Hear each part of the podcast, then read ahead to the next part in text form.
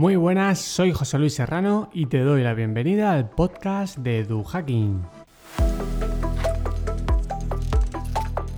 En esta ocasión te dejo un audioartículo que supone un reflejo de un artículo titulado Cómo leer un artículo científico y para qué, que se publicó en joseluisserrano.net. El aspecto más triste de la vida en este preciso momento es que la ciencia reúne el conocimiento más rápido de lo que la sociedad reúne la sabiduría. Isaac Asimov. Seguro que alguna vez has tenido que leer un artículo científico y has pensado cosas como ¿no se podría contar de manera más sencilla? Llevo 10 minutos leyendo el mismo párrafo sin entender nada. ¿Y esto para qué sirve? ¿Y esto a mí qué? El que ha escrito esto no ha salido de su despacho o de su laboratorio en su vida. En este artículo de blog me he propuesto ofrecer soluciones prácticas para ayudarte a leer un artículo científico y para qué puede ser útil. Mi idea no es ofrecer atajos, es compartir las estrategias esenciales que he aprendido en estos años como escritor, editor de la revista Rite, revisor de artículos y por supuesto como lector. Para casi cualquier cosa me gusta crear un método de trabajo flexible que con la experiencia, práctica, lectura, consejos de otros, voy puliendo. Os comparto el mío, tanto si eres docente, si quieres serlo, si eres investigador Nobel, si estás aburrido tragarte bulos o simplemente estás cansado de que otros te cuenten en conferencias lo que supuestamente dice la ciencia y lo que tienes que hacer. Si eres un investigador avanzado, seguro puedes contribuir a mejorar estas estrategias dejando tus comentarios. Uno de los puntos en común que tienen docentes de cualquier etapa educativa, estudiantes de grado, estudiantes que están haciendo su trabajo fin de grado e incluso investigadores noveles de máster y doctorado, es la dificultad que tienen para leer de manera eficiente un artículo de investigación no se encuentran motivos reales para hacerlo hasta que, por ejemplo, se nos presenta un TFG, TFM o tesis doctoral. En oposiciones del profesorado no suele hacer ni falta. El temario ya lo hace la academia. Esto no se suele enseñar del todo en la universidad y cuando se hace pasa desapercibido en ese momento. No se valora o no sabemos hacerlo bien. Tenemos algún estudio enlazado en el artículo de blog que nos dice que los profesores no universitarios son muy críticos con la investigación educativa, por su utilidad, pero también por cómo se escribe y por tratar temas poco pertinentes y por la escasa formación que recibieron. Este estudio citado solo confirma algo que en decenas de conversaciones con docentes he percibido. Se ve al investigador como una persona alejada de la realidad de las aulas. Observar esta problemática está muy bien, pero pasar a la acción está mejor. Así que vamos a ello. Por cierto, si quieres ir directamente a las estrategias, sáltate los dos próximos apartados.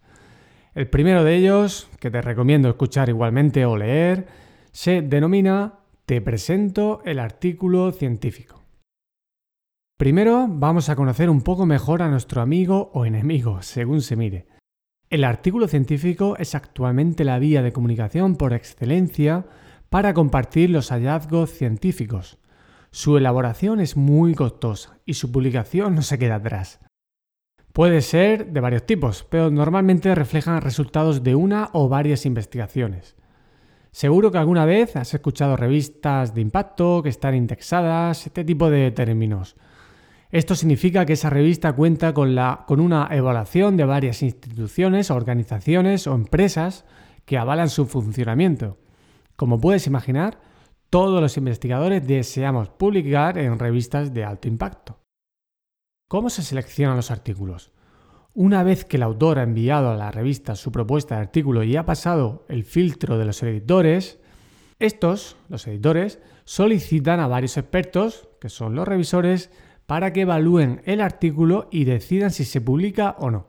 Este sistema se denomina revisión por, por pares doble ciego, es decir, el autor no sabrá quién le está revisando y los revisores no saben la autoría del artículo.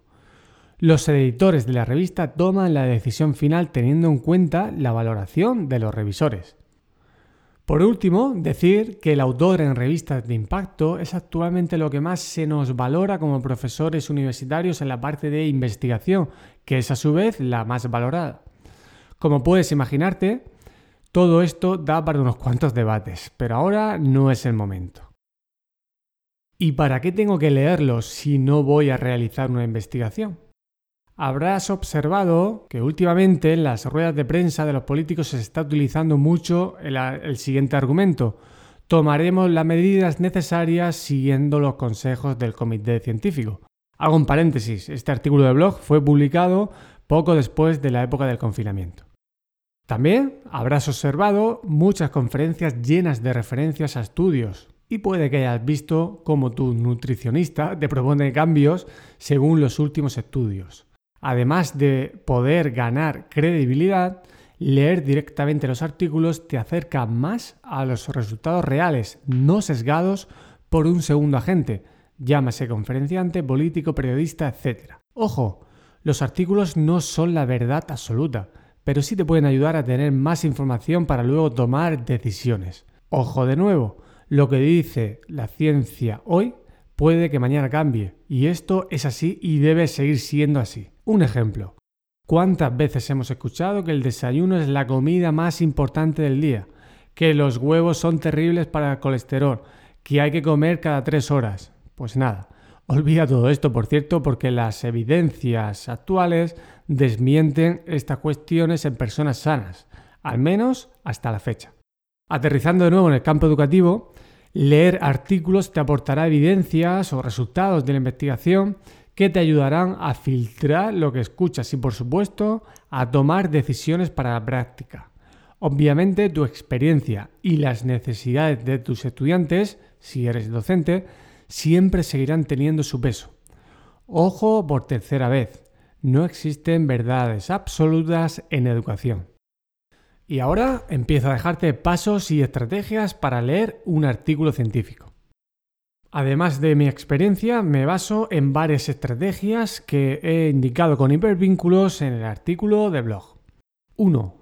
Antes de empezar, afina la búsqueda y selección de los artículos. Puedes buscar, por ejemplo, en bases de datos como Scopus o WOS, ya que te pueden garantizar mayor calidad en los resultados.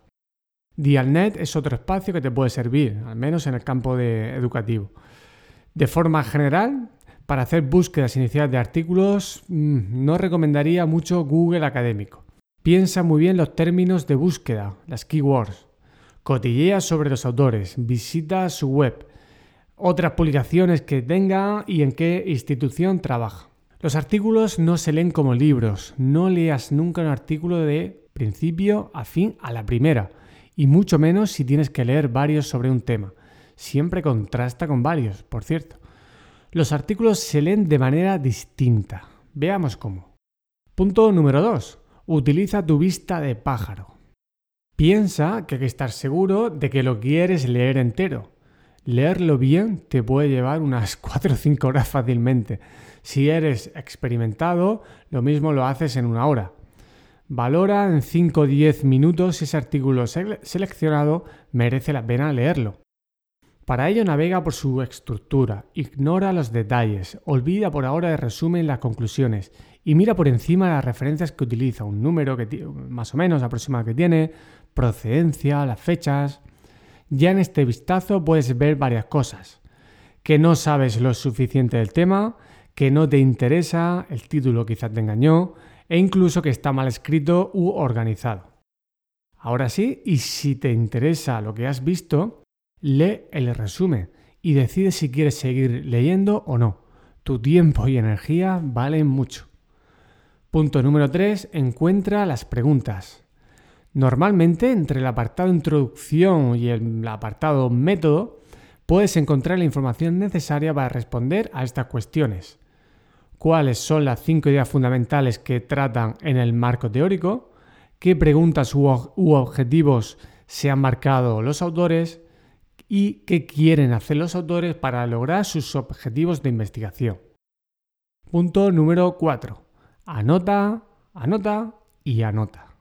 Se puede ir una hora más o menos o incluso hasta cinco horas si no, eres experimentado. Ahora hay que leer el artículo como un todo. Realiza anotaciones, toma apuntes, escribe tus propias frases como puntos clave, hazte preguntas contigo mismo. Establece una conversación mental con los autores, no te centres en los detalles, estadísticas, por ejemplo, y anota palabras que no entiendas. Utiliza algún color para subrayar, por ejemplo, un color para lo importante y otro para las citas que posteriormente te apetezca leer o consideres que puede ser de interés hacer una revisión inicial. Realiza esquemas o mapas mentales. Esto aumentará tu tiempo de trabajo en al menos 30 minutos, pero es muy rentable. Relacionar ideas es de las mejores estrategias para consolidar lo que leemos. Piensa que no solamente te interesa leer, sino recordar lo que estamos leyendo. No intentes entenderlo todo en esta primera lectura. Piensa que los investigadores han concentrado en ese artículo meses e incluso años de trabajo. Más adelante podrás profundizar y comprender más cosas. Punto número 5. Si merece mucho la pena, a por los detalles. Tras el paso anterior, ya podrás percibir, la práctica te va a ayudar en esto, si merece la pena leer todos los detalles y profundizar en ellos. El artículo tiene que ser muy bueno para invertir más tiempo. Piensa que hay muchas publicaciones y en este punto ya puede ser más valioso invertir tu energía en triangular con otras fuentes. Este paso, por ejemplo, es el que sí tienen que hacer los revisores de las revistas científicas. Punto número 6. No dejes de ser escéptico. Sé curioso. A mis estudiantes de máster y doctorado me gusta decirles que en el marco teórico hablan otros autores. En los resultados hablan los datos. En la discusión se, contrastan los avances del artículo con lo que ya se sabía sobre el tema y en las conclusiones hablan los autores del artículo. Sé cuidadoso con la lectura crítica de cada parte del artículo científico. Analiza qué piensan los autores, cómo comparten sus limitaciones e indican futuros trabajos, cómo contrastan la información previa, qué intereses tienen. Alimenta tu curiosidad y no te creas lo primero que leas, por mucho que sea un artículo científico publicado en una revista de impacto. Y punto número 7, si has llegado al final de este artículo de blog, ese o este, en este caso audio artículo, es el momento de pasar a la acción. Crea tu hábito de lectura. Por ejemplo, puedes identificar un tema que te apasione y del que ya tengas ciertos conocimientos, que hayas leído o escuchado alguna entrevista interesante, para luego fijar un día o unas horas a la semana para leer y practicar, o al menos en una época del año. Comienza con un artículo a la semana, cada 15 días o uno al mes, lo que sea, pero comienza. La inversión es muy rentable. Piensa que podrás aprender en pocas horas lo que unos investigadores han aprendido durante años. Y quién sabe, lo mismo descubres que tienes a un curioso investigador dentro de ti. Espero que estas estrategias y reflexiones te hayan ayudado. Como decía, esto es lo que utilizo actualmente. Irá evolucionando según mi experiencia y consejos de otros, por lo que si quieres compartir tus estrategias serán bienvenidas. Ayudarás a otros oyentes y ayudarás a un servidor. Así que espero en tus comentarios si quieres compartir cómo te enfrentas o cómo haces la lectura de artículos científicos.